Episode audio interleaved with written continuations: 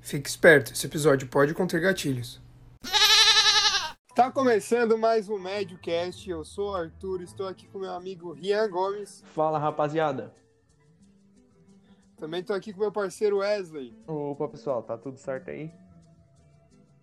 Então galera, é, para essa semana a gente trouxe a Leli, ela que é formada em psicologia e tem especialização em psicologia sistemática que trata com tanto família como os casais.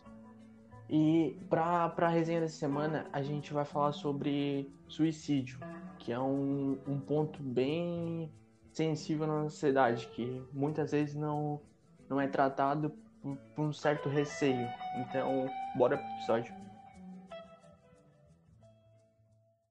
Então, Lili, o fato de que a sociedade influencia o nosso o indivíduo é algo inegável. Até que ponto a sociedade pode ser uma aliada ou uma causadora dos casos de depressões, de depressão e, consequentemente, de suicídio? Então, é, a gente pode pensar da seguinte forma, né? O suicídio ele é um ato em que a pessoa uh, causa a própria morte de forma intencional, né? A pessoa tem a intenção de tirar a sua própria vida esse ato ele é um ato individual, né? Entretanto, o que leva ao ato individual é o que está em volta das pessoas, que no caso seria a sua convivência, é, o, seu meio, o seu meio social, as pessoas que convivem, seus relacionamentos, né? Todos esses fatores que fazem parte da vida social do indivíduo, eles são, é, por vezes, um gatilho para a pessoa cometer o suicídio e, por vezes, eles são uma medida de prevenção ao suicídio. Então, para a gente poder dizer assim, ó, que realmente a sociedade influencia no ato do suicida, no ato em que a pessoa vai cometer o suicídio, a gente precisa ter um histórico dessa pessoa, né? Fato é que a sociedade, com todas as suas é, mazelas, com todas as suas é, os seus preconceitos, seus julgamentos, é, a sua falta de acolhida ao ser humano na sua totalidade. É, isso é fato, né? E isso pode ser realmente um gatilho para que a pessoa possa cometer um suicídio, uma vez que o seu meio social não o acolhe como ele gostaria de ser acolhido. Aí a gente pode entrar no fator depressão, né? A depressão, ela é um ela é, se não é uma, é a mais acentuada é, doença mental, né, porque é um transtorno mental, né, um problema mental, é um, uma perturbação mental, é, não só a depressão, mas a depressão, a, a, bipolaridade, a esquizofrenia, o uso e abusado das drogas, o alcoolismo, outros tipos de, de transtornos podem causar isso. Na sociedade, o que a gente vê é uma é uma questão muito velada quanto ao suicídio. Hoje se fala muito do suicídio, né? Se fala por causa do Setembro Amarelo, se fala por uhum. conta do índice alto de suicídios, mas antigamente o suicídio era um tabu, não se falava sobre suicídio. Inclusive se esquivava de dizer que uma pessoa morreu do suicídio, né? Ah, ela teve uma doença, ela foi para o hospital e não voltou. Hoje não, se suicidou. Inclusive sai na mídia, né?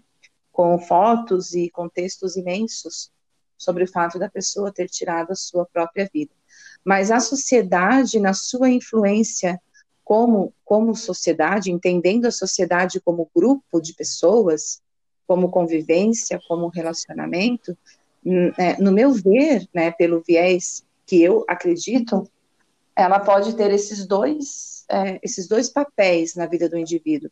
Tanto pode ser um gatilho, né, para a pessoa cometer o suicídio, como pode ser uma marca de prevenção, né, porque a sua rede de apoio é boa, a sua rede de, é, de pessoas te ajuda, te dá um suporte, né, te faz ser é, acolhido, se faz se sentir acolhido, se sentir amado, se sentir integrado, né? E aí uhum. pode ter esses dois lados aí com relação à sociedade. Sim, eu acho muito interessante porque é uma conversa que eu tava tendo com a minha avó e daí uma dessas conversas a gente entrou no assunto da mãe dela, que no caso é minha bisavó. Aí ela falando, eu perguntei do que que ela morreu e ela falou, ela não falou que morreu de depressão ou algo relacionado, ela falou que morreu de tristeza. Eu acho que até isso é um pouco da informação, né, que antes era não era muito comentado e não tinha essa informação que tem hoje, né? Uhum. Então, é isso que eu te dizia, né? É, às vezes não é nem pela informação, sabe?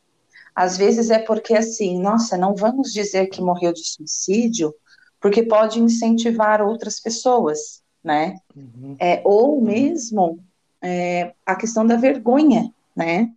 Porque isso é muito presente também. Se a gente pensar a questão da saúde mental há anos atrás, quando se tinha uma pessoa doente em casa que tinha algum transtorno mental, ou uma demência, ou até mesmo Alzheimer, né, que hoje já é mais falado e é mais prevenido, é, ou a própria depressão, se tinha vergonha de ter uma pessoa assim em casa. Então, se ocultava a pessoa né, da sociedade. A saúde mental, ela passou a ser é, um, um, assunto falado e, e, e refletido, né, com muito com muito mais frequência nos últimos anos, quando, por exemplo, a Organização Mundial da Saúde instituiu o dia 10 de setembro como o Dia Mundial de Combate ao Suicídio, né? Porque uhum. é recente isso, não é uma coisa antiga. Porque antigamente não era, é, não era bom dizer que se suicidou. Eu me lembro muito bem quando eu era menina, criança, assim, que as pessoas que morriam de suicídio, a mãe não dizia pra gente. Né? A mãe inventava qualquer outra doença, mas não suicídio, né? Mas a gente sabe que é, é, existe e não é algo longe da nossa realidade, né? Por isso que é muito importante a gente conversar sobre o assunto, no sentido de que esses fatores de risco, né, que levam a pessoa ao suicídio, aí no caso as perturbações mentais, né, é, coisas relacionadas assim a um problema psíquico, ele está presente, né? Hoje em dia a gente vê isso nas novelas, nos filmes, nas séries, né? Antigamente não se falava, por exemplo, de psicopata, de psicopatia. Hoje isso está na rede, isso está no, Instagram, isso está, é, as pessoas leem. Tem uma série, inclusive, direcionada para um público adolescente, que ela é toda sobre o suicídio, né? E essa série é, foi muito criticada porque mostra abertamente, outras pessoas já acharam interessante, porque pode ajudar a abrir os olhos dos pais para ficar de olho nos seus filhos. Então, hoje nós temos um leque de reflexões que nos permite falar sobre isso, né? É muito importante que a gente leve em consideração isso, porque no passado não se falava, hoje se fala, temos muito mais condições de prevenir né, o suicídio do que de causar o suicídio. Se eu sei que eu não acolhendo uma pessoa depressiva, que eu ignorando os sintomas da pessoa, eu estou colaborando para ela se afundar ainda mais, então eu vou rever a minha postura diante dessa pessoa, né? Uhum. Sim, e Olívia, eu acho interessante também é, a gente trazer o suicídio, como o Rian falou, e e corroborando com o que vocês estão conversando sobre a sociedade influenciar e o meio, é, a gente lembrar também do, do caso do daquele livro de 1800 e pouco, o Weather, que era um cara que tinha se apaixonado por uma mulher que era que era casada e não podia ver o, o não eles não conseguiam viver aquele romance e ele su, acabou se suicidando. Uhum. É, por conta disso também foi o que começou a foi o, o estopim que começaram a também, eu acho, criar um certo tabu sobre o suicídio, porque quando aquele livro foi lançado, um monte de jovem estava lendo e se matando. Uhum.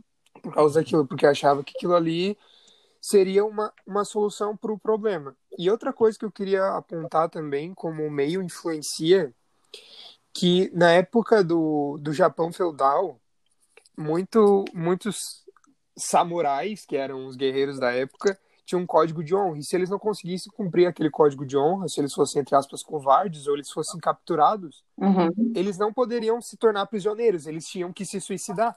Uhum. E isso era uma questão mais religiosa do suicídio, mas ainda assim é um suicídio, porque eles tiram a própria vida por um ideal, entre aspas, né? É, na verdade, eu acho, Não seria. acho que é muito mais cultural do que religioso, né? Eu acho que a gente poderia pensar mais por esse viés da cultura do que da religião. Porque, por exemplo, se você pegar as comunidades africanas, né? As comunidades africanas, elas iniciam as, as meninas muito cedo, né? É, fazem uma iniciação sexual muito cedo, e essa iniciação é feita pelo próprio tio, né? Ou pelo pai, dependendo da cultura africana em que Uhum. aquela comunidade está inserida. Isso para nós Sim. é uau, né? Isso para a gente soa muito estranho, porque nossa cultura não está adaptável a isso. Mas para eles é algo Uhum. muito normal e se não fizer, há um problema em não fazer, né? Então, pensando nessa época do, do, do Japão feudal, o que que acontecia? Também eles viviam, eu não sei se eu estou bem ligada na história, mas se eu não estiver, você pode me corrigir. É, o, Uhum. o, o Japão, né, o regime feudal do Japão era uma, uma instituição quase que militar, né?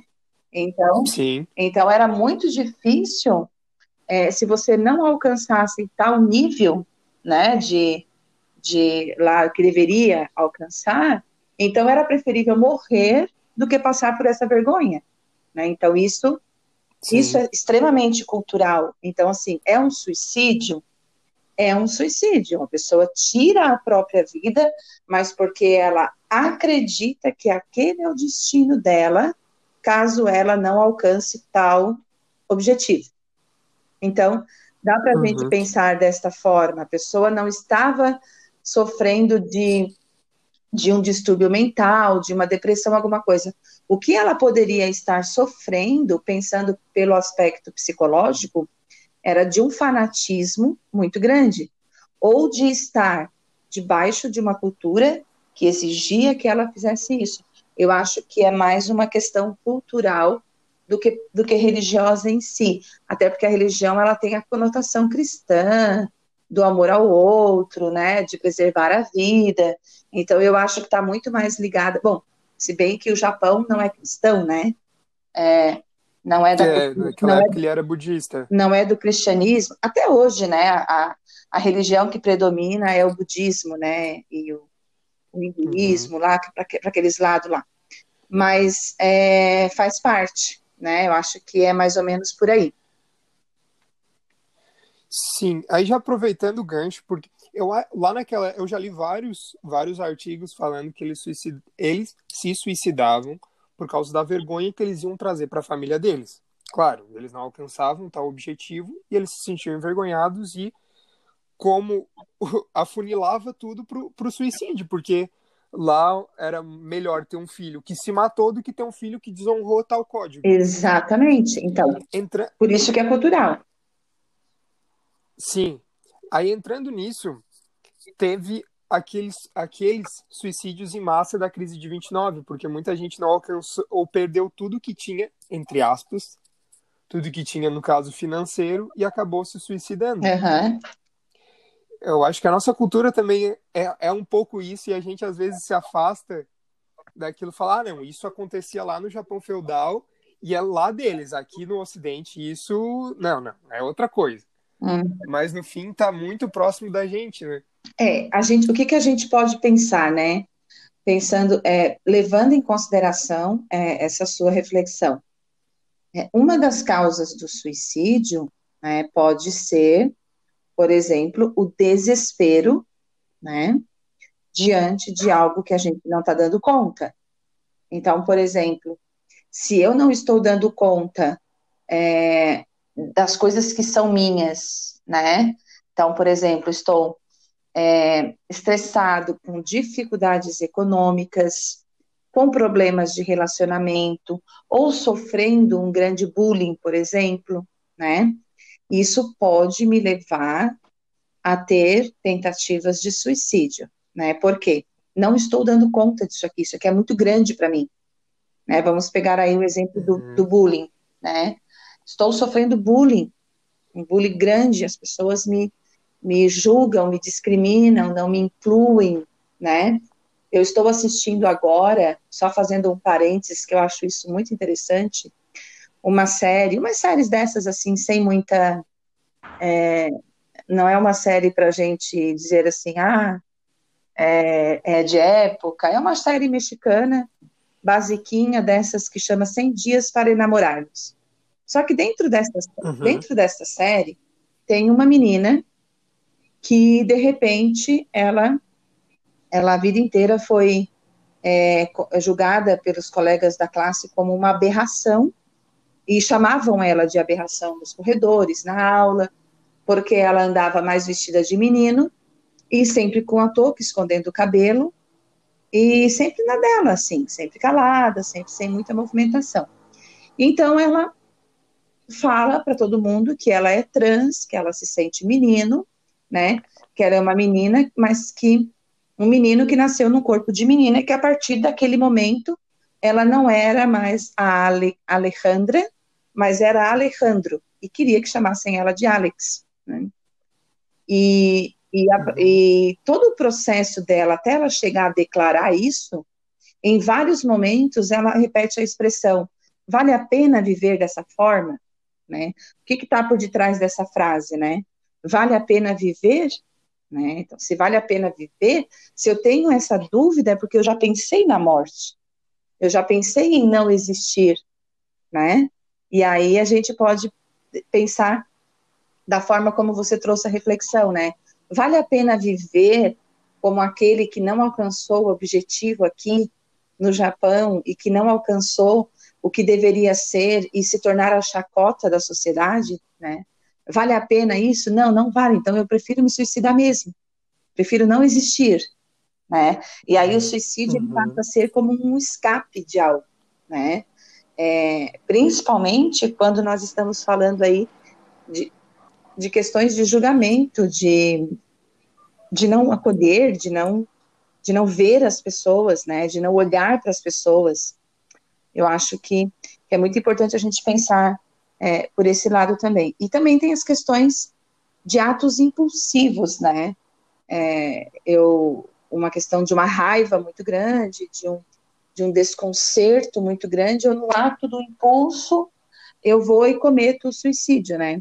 Eu me lembro de um, um, um caso, um, um estudo de caso que a gente fez na faculdade, de um rapaz que ele se suicidou, ele brigou com a mãe, né, e, e ele entrou no, no, no, carro dele, e ele foi estrada fora, e, e ele falando no celular, né, mandando mensagens e tal, de indignação, e lá pelas tantas ele ele mandou uma mensagem de voz dizendo: Ah, quer saber?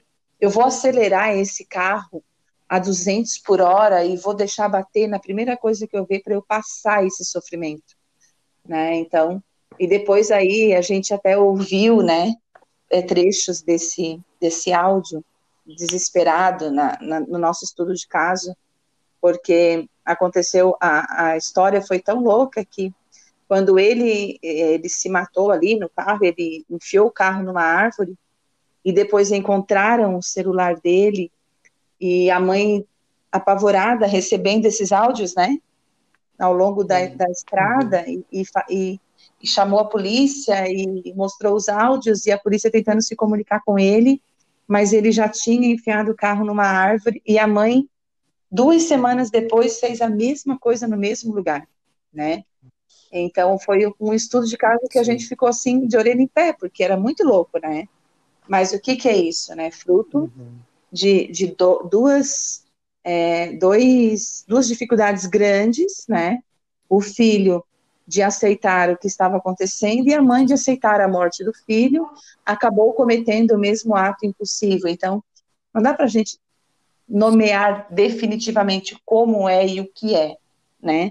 O que a gente precisa fazer uhum. é entrar no ato da prevenção, né, muito mais do que no ato da, de achar que não existe, né? O que é como as pessoas dizem, ah, não vai se matar, se falou, não vai se matar.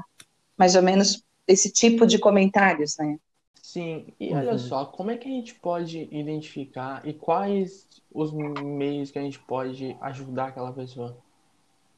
Então, quais são as maiores causas, quais são a forma, né? Por exemplo, é, do que, que geralmente as pessoas, é, quando se suicidam, fazem? Geralmente é o enforcamento, né?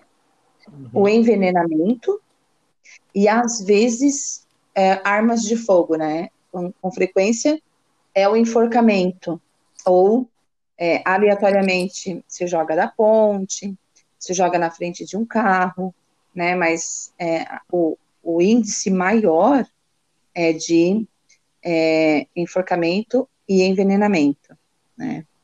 É, as, as, idades, em geral, é de 15 a 30 anos de idade que isso acontece. É, não que, que outras idades não aconteçam, mas com mais frequência, né? É esse, é, essa idade aí. O, o, quais são os maiores fatores de riscos, né? São a depressão, as perturbações, a, as questões que eu comentei ali no começo, né? Questões psicológicas, de depressão, bipolaridade, transtornos de personalidade, alcoolismo, ou o uso abusivo de outras substâncias, pensando na droga, né? Nos diversos tipos de drogas que, que nós temos aí. É, o que, o que, que se pode fazer para prevenir isso? Como identificar que essa pessoa é um suicida em potencial? É, primeiro que a gente não está escrito né, na testa da criatura, eu quero tirar a minha vida. Não, isso não. Mas ela dá alguns sinais, sabe, no dia a dia dela, que a uhum. gente precisa estar de, de olho, assim. Como, por exemplo, a automutilação, né? É, aquele jovem, aquele adolescente que por alguma razão está se cortando ou é, está se, se, se fazendo mal, né, com, com cortes, com, é, com vício em excessivo. A automutilação, ela não é só quando você se corta, né, é quando você faz mal ao seu corpo, mas principalmente à sua mente. É, as pessoas, às vezes, é, falam, né, ah, eu não, isso que eu dizia antes, né? Estou, para que viver, né? Para que viver desta forma? Ah, eu preferia morrer. Eu acho que se a gente morresse, a gente se livraria disso. Então, as pessoas vão dando alguns sinais pequenos, assim, né? Mas que eles precisam estar acompanhados de uma sessão, de uma série de sintomas. Uma tristeza excessiva, né? Uma. É, um, falta de vontade para fazer as coisas, né? Uma falta de, de, de sentido de vida, né? Umas questões, umas crises existenciais, né? Essas coisas hum, que as pessoas vão mostrando, né? Ao longo da sua, da sua convivência com as demais. É, o isolamento social, né? Não, não sair, não querer se encontrar com as pessoas, não gostar de estar com pessoas. Então, esses são uhum. alguns sinais um pouco mais visíveis, né? Só que isso é tão subjetivo, né? tão, tão de dentro da pessoa, que às vezes a gente não nota nada, né? Já aconteceu muitas vezes da gente saber de pessoas que se suicidaram e ouvir a família dizer assim: ah, é, Ontem estava tão feliz com a gente no jantar e conversou e brincou com o filho, riu. Estava tão feliz e na segunda-feira de manhã se suicidou. Essa pessoa mostrou sinais visíveis? Não, né? Mas às vezes a gente não pergunta para a pessoa como ela está, a gente supõe que a pessoa está bem, né? Então, é muito importante a gente olhar o outro para além do que ele aparenta ser, né?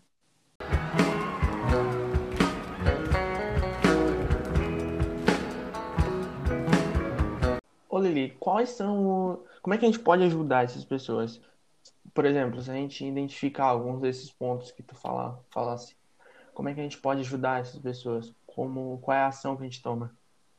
Uhum. Então, é, isso depende muito, sabe, da, do estágio psíquico que a pessoa se encontra, né? É, se a pessoa está com uma depressão crônica e ela está em um tratamento psiquiátrico com as devidas medicações, né?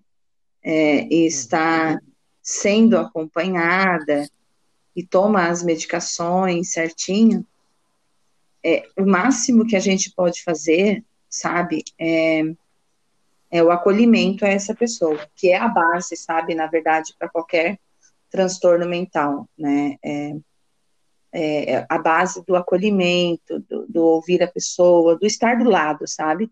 Em geral, a gente faz umas coisas assim que escapam ao nosso potencial e ao potencial da pessoa, tipo, abre a janela com tudo e hein, vamos deixar o sol entrar, vamos levantar dessa cama, vamos olhar para a vida, a vida é tão bela e você está jogada nessa cama, vamos dizer que não sei o quê. Isso não funciona, tá? Com quem está em uma depressão. Isso é uma agressão à pessoa. Pelo contrário, a gente não está ajudando dessa forma.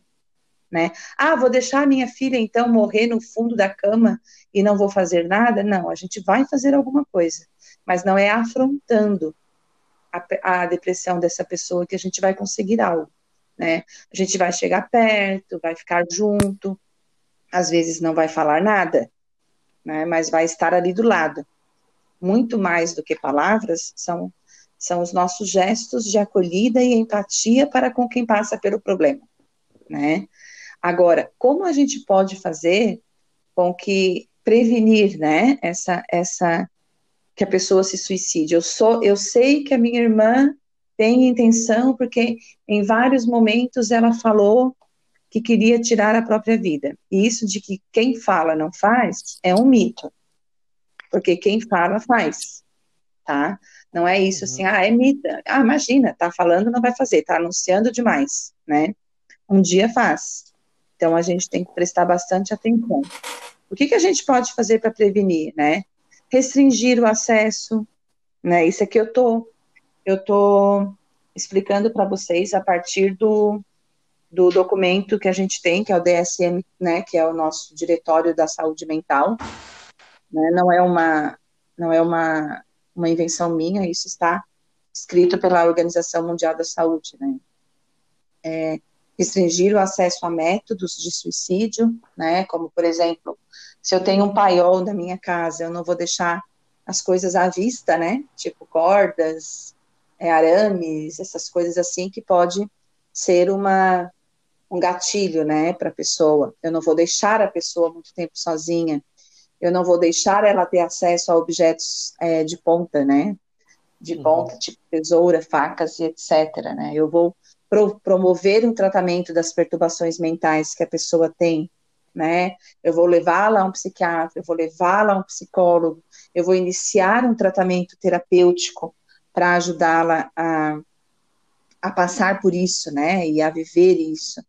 Eu vou é, deixar ela distante, né, de questões como, por exemplo, o, as substâncias químicas, né, é, se fuma muito, é, pode, por exemplo, se fuma muito ou se está se drogando, pode promover uma overdose ou algo que a leve realmente a uma questão letal, né. É, eu vou falar sobre isso com a família, né, eu vou informar a família que há um problema aí por exemplo, quando eu estou atendendo em consultório e eu percebo que aquele meu paciente é um potencial suicida, a minha primeira reação é ligar para a família e alertar a família. Né? Olha, temos que cuidar com isso, isso e isso, porque o paciente está né, com ideação suicida. E, outras, e outros métodos, né? Ficar sempre junto, é, não deixar desistir do trabalho terapêutico, estar tá em cima, né, cuidar das medicações, porque com frequência eles param de se medicar para poder ficar cada vez pior e chegar a morrer. Então, é, é, existe essa forma, né? Agora, é fácil fazer isso? Não, não é. Né?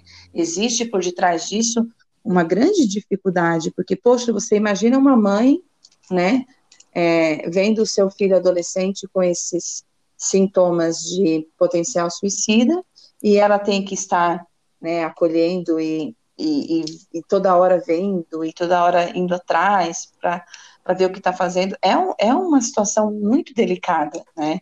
Não é impossível de se prevenir, mas exige uma rede de apoio, né? Exige uma rede de apoio grande entre profissionais e família para que a gente possa preservar a vida dessa pessoa, porque nós estamos preservando a vida e ela está procurando meios, né, para quitar a própria vida. Não sei se eu respondi. Respondeu, respondeu. Vocês ficaram pensando? Uhum, nossa, eu viajei aqui, Sim. viajei. É, é um tema bastante delicado, na verdade é um tema pesado, inclusive, né? É, é, o, é o tema que quando eu atendo em consultório, não me, acontece, não me acontece com frequência de ter pacientes suicidas, mas eu já tive um, dois, três em que eu tinha que estar 100% alerta, sabe? Porque atendo no quinto andar, né? Então, tipo, quando a mãe não vinha buscar, eu não podia deixar ele embora, porque ele podia descer no quarto andar e se jogar do parapeito do quarto andar.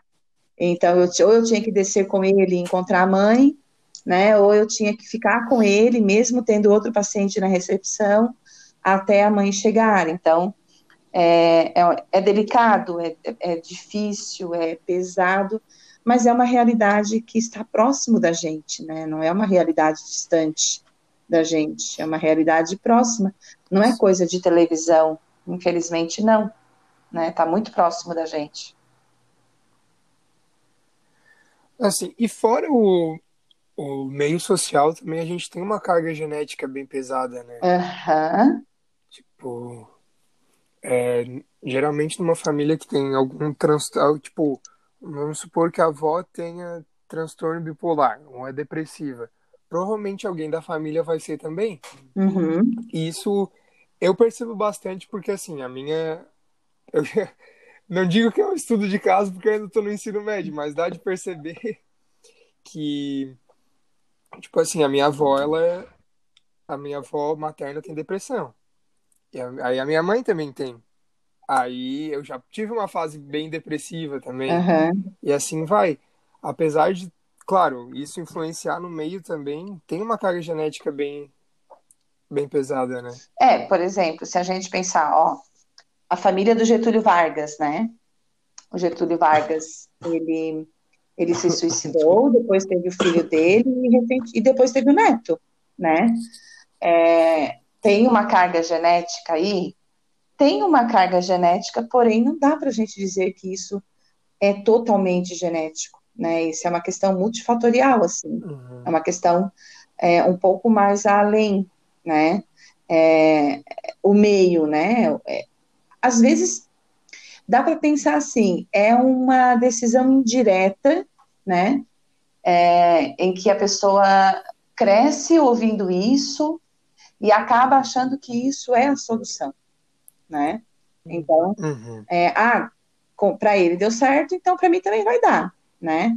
É o que eu sempre digo. A pessoa que tem a ideação suicida, ela não quer morrer, ela quer eliminar a dor, né? Uhum. Ela quer eliminar Sim. aquele sofrimento psíquico que ela está sentindo. Daí, para eliminar a dor, né? O que que ela faz, né? Ela tira a própria vida. Uhum. Vamos pensar nas pessoas que se automutilam, que cortam assim com a gilete as virilhas ali debaixo, as axilas, que geralmente são os pontos que a pessoa se automutila, porque são os pontos que a gente não consegue ver, né? As axilas, assim, mais perto do, do debaixo do braço, a virilha, né? Porque é, também não se vê, e alguns adolescentes jovens se cortam no braço, né? E, e isso fica aparente, inclusive ficam cicatrizes. Essas pessoas, quando elas estão se cortando, elas querem se cortar ou elas querem evitar uma dor? Então, enquanto eu estou na dor física, né? E eu estou falando aqui com vocês e estou fazendo gesto no meu braço. Enquanto eu estou com a dor física cortando meu braço, eu estou é, alheio à minha dor emocional. Então, eu vou provocar uma dor física para esquecer a dor emocional. É o que acontece também com o suicida, né? Eu vou é, morrer para eliminar a dor. e aí eu morro e elimino a dor eternamente, né? E é, essa é a maior questão. Como que a gente pode fazer com que isso seja compreensível, né? Ah, como é que você faz quando você sabe que o teu paciente é suicida, né? Eu falo com ele todos os dias, né? Mesmo não tendo sessão. Eu falo com a família todo dia, né? Ah, hoje ele tá triste, hoje ele não tá muito bom, ontem ele tava bem, hoje ele não tá. Então vamos marcar a sessão. Nossa, mas são nove horas da noite, não tem problema, vamos nove horas da noite para o consultório. Ou seja, a gente vai dar a atenção necessária que essa pessoa precisa. É, previne, Lili? Não. Eu não acredito que, que, é, que é a cura para tudo, entre aspas, né, a palavra cura. Mas é um bom começo a gente dar a atenção que aquela pessoa precisa. Então, ah, mas a minha tia se suicidou e deu tudo certo. O que que deu certo? Se a gente for pensar aí na pergunta que você fez, né, sobre a questão é, genética, o que que deu certo, né? Ah, é, morreu e não sofreu mais. Ah, uma forma da gente viver e aprender a lidar e amenizar o sofrimento. A gente não precisa morrer para isso, né? Então, é, é uma reflexão muito longa e muito árdua para se fazer com quem está dentro do problema, né? Agora, por exemplo, não é definido, né, pela ciência que o suicídio é genético. Não é definido pela ciência, não se sabe, né, se realmente vem daí. Agora, o mais, o, o mais aceitável entre a questão, entre a comunidade científica aí, é a questão da hereditariedade do, do, do suicida, né? É, é mais fácil ele, pelo, pelo meio social em que vive, pelo que escuta, pelo que ouve, pelo que identifica, do que por uma carga genética, né? É, acho que também tem uma questão ambiental, uma questão dos comportamentos, uma questão da família, né? É, mas eu acho que pode haver aí uma variação entre carga genética e fatores hereditários, né? Não sou especialista nisso, uhum. não saberia é, diferenciar com exatidão isso para vocês. Também nunca estudei isso assim a fundo, né? Nunca li uhum tanto sobre isso como para poder definir definitivamente para vocês essa diferença. A minha experiência como psicóloga é que é mais uma questão de comportamental aprendizado do que de herança genética e hereditária. Uhum.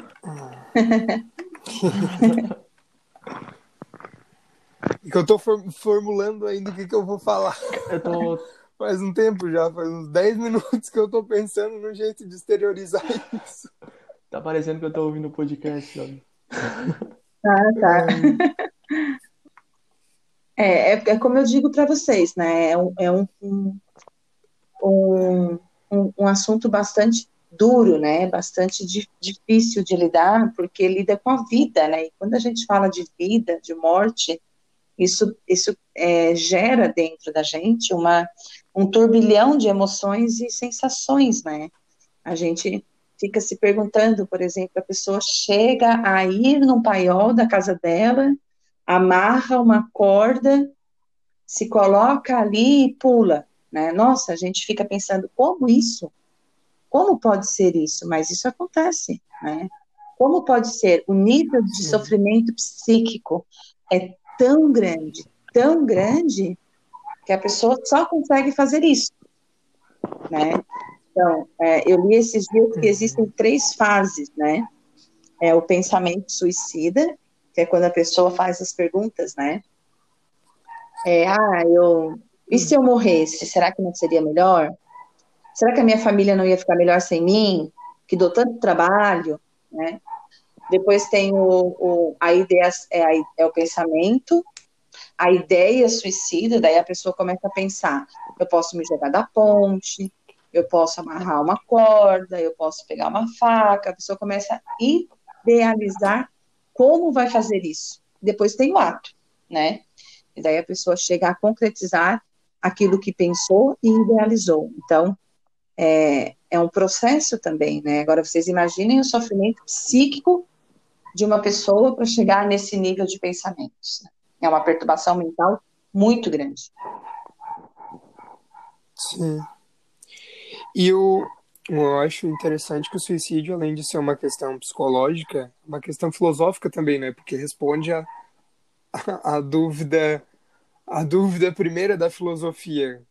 É, será que viver vale a pena? É. Né? Será que o que está acontecendo com a vida? E, tipo, eu acho que a gente, enquanto ser humano, enquanto sociedade, a gente não lida nada bem com a morte, sabe? A gente tenta evitar ao máximo falar sobre morte e falar sobre coisas relacionadas porque é um choque muito grande porque é desconhecido, né? Muitas vezes a família não lida, é, de certa forma, com suicídio bem ou com qualquer outra coisa, porque ela não conhece. Uhum. No fim, não é só uma família que não conhece, é a humanidade inteira que não sabe lidar com a morte, né? É. Até porque a morte, ela, E- por muitas vezes, é um tabu. Sim, exatamente. Tipo, a gente já evita falar sobre isso e ao máximo, tipo, ah, fulano morreu, bah, que pena, mas deu, acabou. É só isso que se fala e deu, não tem mais, É. sabe? E é complicado porque o suicídio é uma forma de tu induzir, tu, tu meio que responder essa pergunta querendo ou não, né? Agora, dá para a gente dizer que o suicídio ele responde a uma pergunta filosófica de para que viver? Eu acho que, para além disso, né, os filósofos aí, é, na sua origem, né, da, dos, dos grupos dos grandes filósofos, eles pensavam muito sobre o sentido da vida, né, é, e, e, e faziam essa relação do sentido da vida com a morte, né, com, com a matéria, com aquilo que é meu, com aquilo que é alma, com aquilo que é, que é matéria, né, com como viver isso, a razão, a emoção, muitas perguntas para explicar o sentido da vida, né, eu acho que Uhum. a, a, os, os, grandes filósofos, inclusive os filósofos de hoje, né, os mais contemporâneos, eles também é, respondem essas perguntas, porém hoje com uma com questões mais da atualidade, né? Vale a pena viver por isso, por isso e por isso, né? Quando uma pessoa pergunta Uhum. vale a pena viver estando num sofrimento psíquico, é porque ela quer sair do sofrimento psíquico. É só essa a intenção dela, né? E aí ela, Exato. ela até inclusive acha que vale a pena viver, mas não com aquele sofrimento. Só que a, oh, desculpa, ela não consegue separar o sofrimento psíquico da alegria de viver, né? Fazer esse trabalho assim de uma coisa ou de outra, né? Uhum. E aí junto aí, Como tu tinha. você pode falar. Pode, pode continuar. Tá, Não, só ia complementar ali como, como tu tinha é, falado, o suicídio ele em si não quer acabar com a vida, ele quer acabar com o sofrimento, né? Então, exato. Uhum. ele meio que não responde uma pergunta filosófica, mas ele abre portas para mais perguntas filosóficas ainda. Uhum. Tipo, no livro O Suicídio do Durkheim, que ele trata o suicídio como um fato social, ele traz bastante isso. Ele não, não, não entrega muita resposta para a gente, mas ele entrega mais questionamentos ainda. Uhum. E ele tenta definir um pouco, ah, tem diferentes tipos de suicídio, esse aqui é tal coisa, porque talvez possa acontecer por isso, mas ele nunca traz nenhuma certeza absoluta nesse livro, né? Uhum. Exatamente.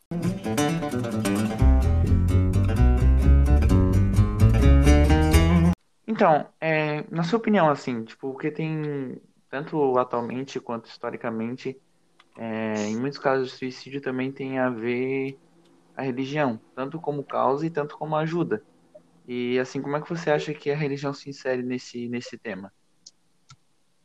É, vamos pensar assim. Eu penso mais na questão da espiritualização da pessoa do que da própria religião, né? É, a religião ela implica em, em ritos, né? Então, por exemplo, ah, o católico vai à missa, o espírita vai na palestra, o, o evangélico vai no culto, né?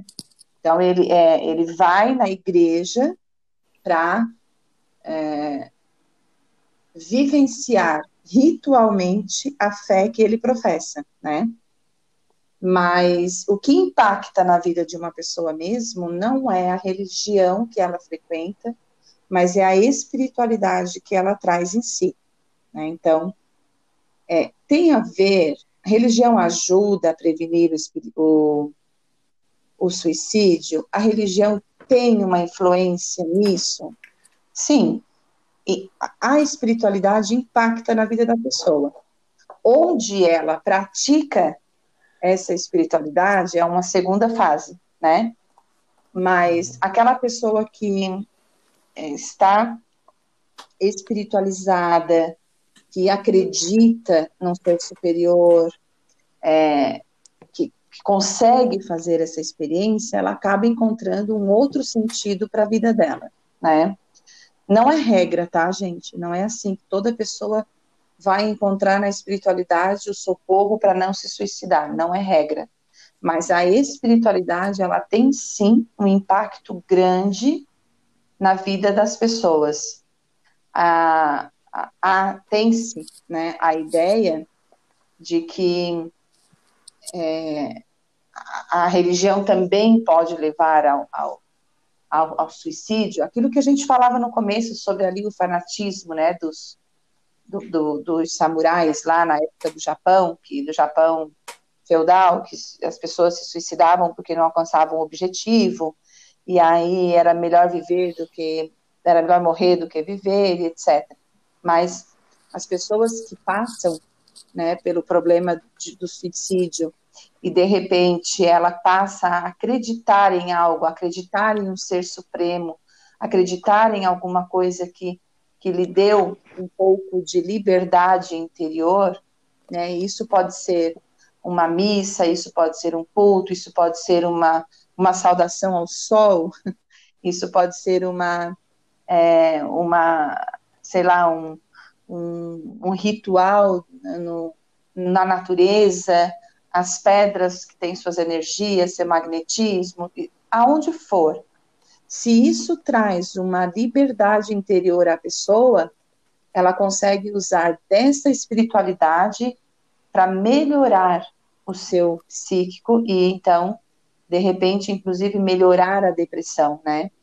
É, é fato que a gente ouve, né? Muitas pessoas dizendo, ah, eu me curei pela fé, né? Sim, pela fé, mas essa fé exigiu um trabalho interior, um trabalho da pessoa, de sair de si, de ir ao encontro. Então, tem essas duas coisas juntas, né? E também tem a outra ideia de que é, eu não, nunca fiz esse estudo, tá, gente? Estou falando agora bem como leiga mesmo, bem pelo que eu ouço no senso comum, né? É a forma como as religiões encaram o suicídio, né? A forma como, por exemplo, o catolicismo encara o suicídio, pensando, eu posso falar do catolicismo, que é o que eu frequento, né? Quando as pessoas se suicidam, elas vão ficar um tempo grande no purgatório porque tiraram a própria vida. Né? Então, elas estão é, bastante prejudicadas nesse sentido e vão ficar um tempo ali até alcançar a purificação e, entre aspas, entrar no céu, né? É, essa é a forma que se, que se fala, né, que se ouve. E as outras religiões têm cada qual a sua forma de encarar o suicídio.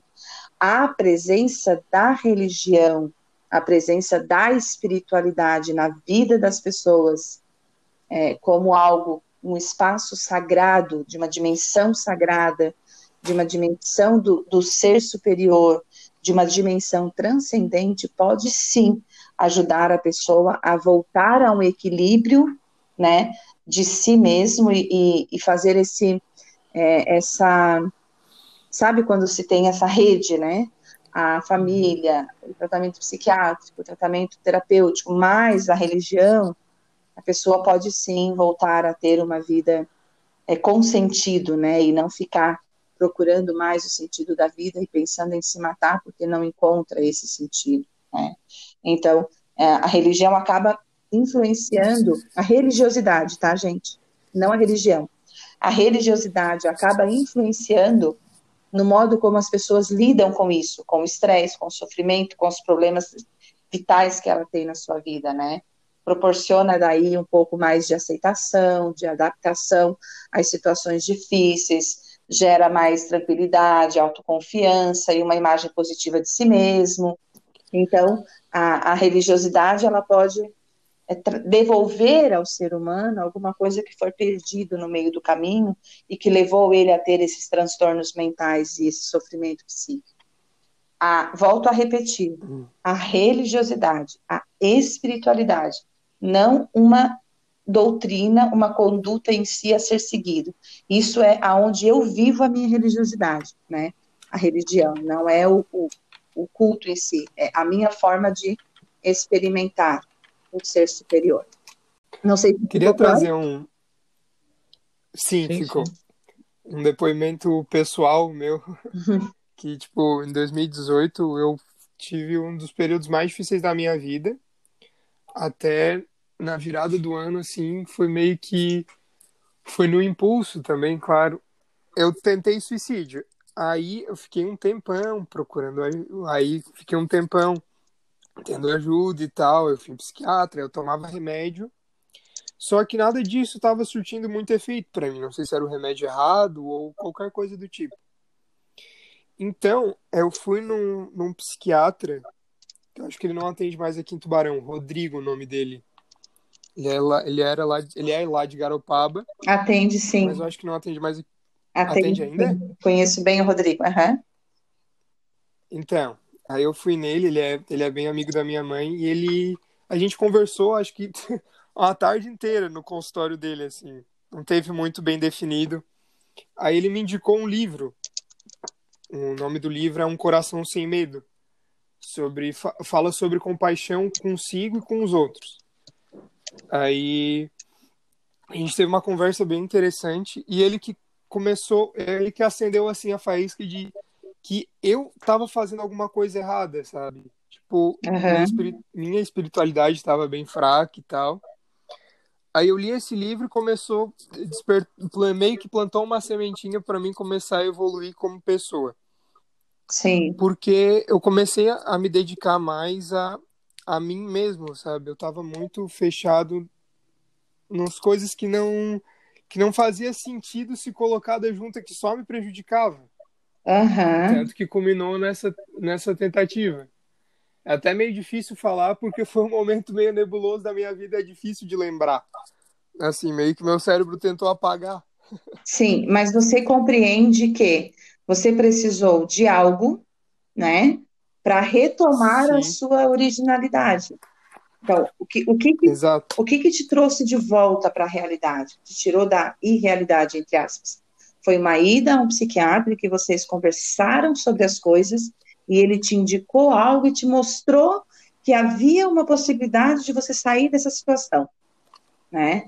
O que acontece uhum. é que muitas vezes as pessoas não veem essa possibilidade, fixam apenas naquilo que acha que está dando errado, né? E aí não abre uma brecha para um pouquinho de de, poxa, pode ser que vai dar certo, né?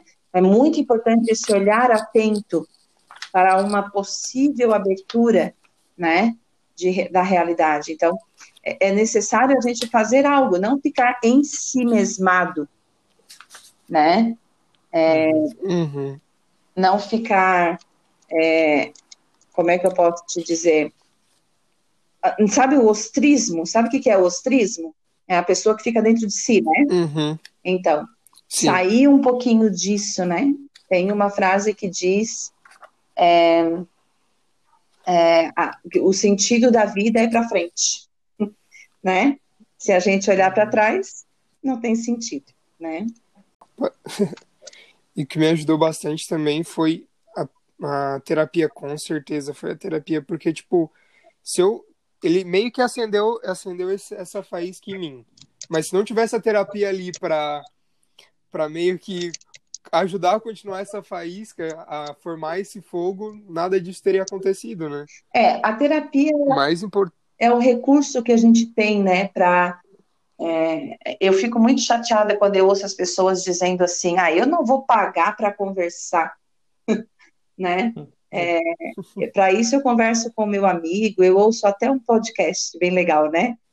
É, sim, você pode conversar com um amigo, você pode ouvir um podcast, mas você precisa de uma pessoa na tua frente, olho no olho, que tenha as condições e os instrumentos necessários para te fazer olhar para dentro, né?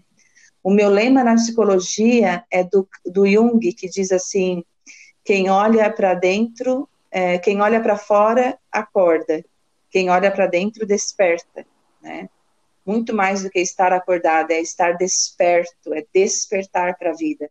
E é isso que as sessões de terapia faz, né?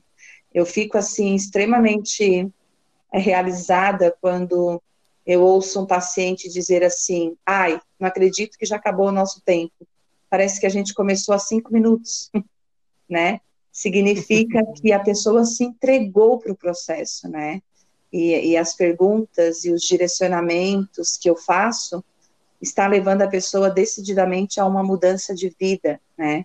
Não apenas a uma mudança superficial de comportamento, mas uma mudança estrutural, uma mudança psíquica, que vai fazer com que ela queira viver, com que ela queira retomar a vida, com que ela queira sonhar, realizar os sonhos, ir atrás dos objetivos, né? Acho que a terapia ela é uma uma grande aliada no tratamento com, com isso, né, para poder facilitar é, o processo da pessoa. É, eu costumo dizer que terapia deveria vir na cesta básica, como algo que realmente é algo que deveria ser. Eu faço terapia, faço análise há 12 anos, né? E as pessoas, de vez em quando, quando eu digo, perguntam assim: Nossa, 12 anos, que tanto problema que você tem? Eu digo: Não, eu não tenho problema. E realmente a terapia, ela me ajuda a evitar os problemas e a evitar alguns transtornos que eu poderia ter, mas graças a Deus, porque estou em análise, porque faço terapia, eu não os tenho. Sim, porque é assim, para quem não sabe, a Ali é minha psicóloga.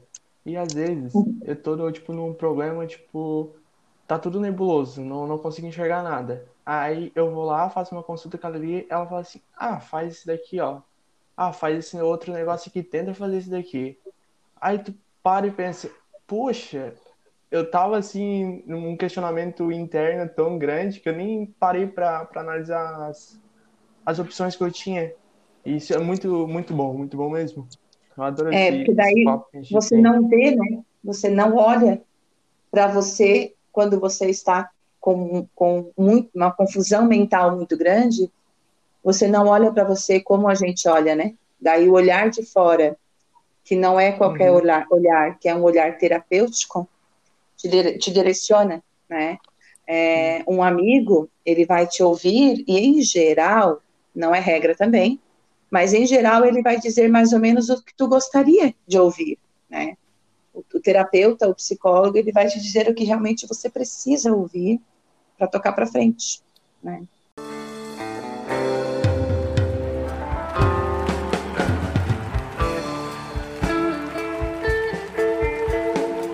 Então, Eli, eu queria agradecer por você disponibilizar esse tempo, esse tempo, tempo. Começa de novo. ai, ai. Tá. Então, Lili, eu queria agradecer por tu disponibilizar esse tempo para falar sobre um assunto tão importante e que devido aos tabus da sociedade a gente acaba fingindo que não vê. Eu queria agradecer muito e, e o nosso podcast fica de portas abertas para quando tu quiser me falar de assuntos relevantes para a sociedade, tu pode aparecer aqui. Tá certo. Eu que agradeço o convite de vocês e estou à disposição. É sempre muito importante a gente dialogar, né, e refletir sobre assuntos. E eu tenho um, um afeto muito grande por adolescentes e jovens. Essa minha caminhada de psicóloga, eu atendo muito esse público e é um público que sempre tem bastante dificuldades de, de se encontrar, de se achar na vida, né? Então, é, vou, vou fazer propaganda do, do podcast de vocês para que eles possam ouvir e, e, ficarem um pouquinho antenados às questões. Então, muito obrigada e precisando, estou à disposição. E esse foi o episódio de hoje. Obrigado a todos vocês que viram até aqui. Sigam a gente nas redes sociais. É isso aí. Valeu pela audiência e até a próxima. Alô? Não é bom nem ruim. É simplesmente MédioCast.